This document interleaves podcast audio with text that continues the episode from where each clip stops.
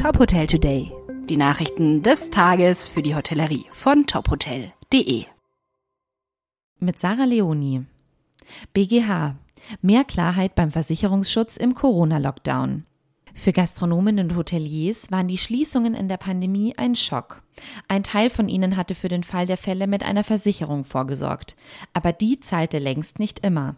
Jetzt steht fest, wann Betroffenen rechtmäßig Geld zusteht.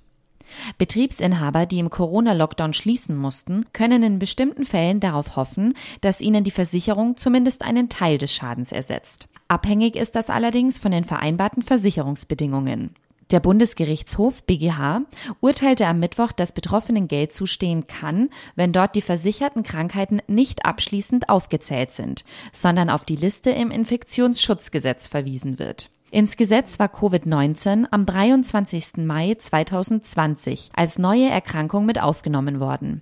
Ab diesem Zeitpunkt können Ansprüche bestehen, wie die Richter entschieden. Der Gesamtverband der deutschen Versicherungswirtschaft, GDV, geht davon aus, dass es beim Ausbruch von Corona rund 73.000 Versicherungsverträge gab. In den ersten beiden Corona-Jahren seien insgesamt Schäden in Höhe von schätzungsweise rund einer Milliarde Euro beglichen worden.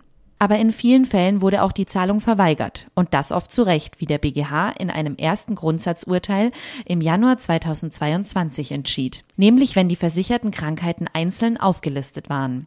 Das neue Coronavirus tauchte dort naturgemäß nicht auf und war deshalb nicht mitversichert.